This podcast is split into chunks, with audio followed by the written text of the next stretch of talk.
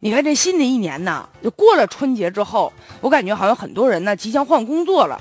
每年这个时候都是是一个换工作的一个高峰期，但是呢，要耐得住寂寞呀。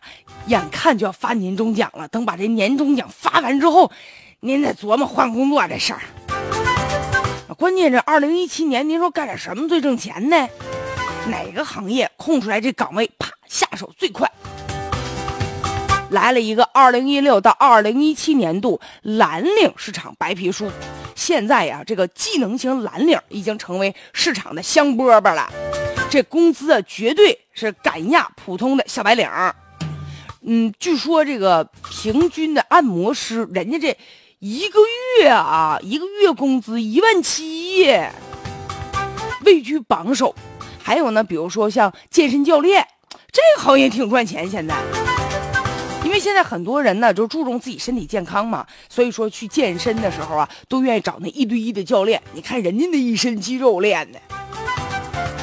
还有像汽修工修理汽车呀，现在每家有汽车的这保有量增增高了，那你车难免得有个什么小修小换的呀，所以呢，汽修工现在也很赚钱。再有呢，就是空调安装工，哎，这个我知道，因为我家前段时间呢。不是买的新的空调，就是换了一下空调，换一个位置。我当时没记错的话，大概换了一次，我找那个师傅花了二百块钱。你看人家这就是手艺呀。现在呢，就是二零一六年度城市服务业高薪榜平均的月薪呢达到了万元以上。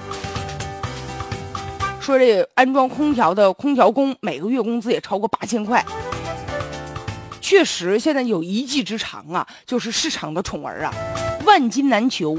而且这几年呢，这个蓝领群体平均的工资啊，呈现一个逐年上涨的一个趋势，绝对是物以稀为贵。你看，技能劳动者目前呢，只占了全国就业人员总数的百分之十九，高技能型人才呢，只占了百分之五。所以说，蓝领现在确实是紧缺呀，确实很抢手。我身边就有这样的很多的。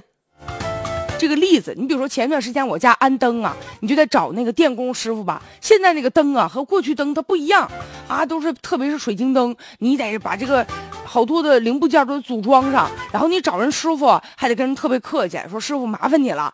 师傅说我这活特别忙，我就没工夫去都。啊，最终这晚上六七点钟来了，安了两个灯，给师傅拿了二百块钱，我都觉得不特别不好意思。人特别辛苦，大晚上的没吃饭帮我干活，所以现在确实，你要是有一技之长啊，你干活其实也受到别人的尊重。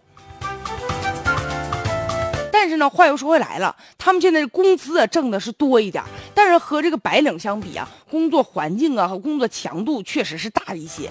所以呢，现在就这个。通过这个蓝皮书呢，通过这个实际的经验呢，也让大家改变了一下择业的观念了。现实生活当中，确实白领你是很被动，你到人才市场你得问，哎，哪个能用我呀？还有一些考完大学了之后，你看有很多学生，啊，天天在家待着，也不愿意去上学，呃，也不愿意去挣钱去，就觉得什么呢？白领挣的少啊，高不成低不就的。原来呀是什么？就是考不上大学的啊，家里觉得你说你不上学干嘛呀？学门技术吧。哎，甚至不少人是被迫学了技术，当了蓝领了。现在才发现，当初选那条道其实也对呀。所以说，有的时候啊，挣多少钱才能真正让大家伙看清楚？没必要啊，非要说一定啊要考上大学。其实有的时候你学一门技术。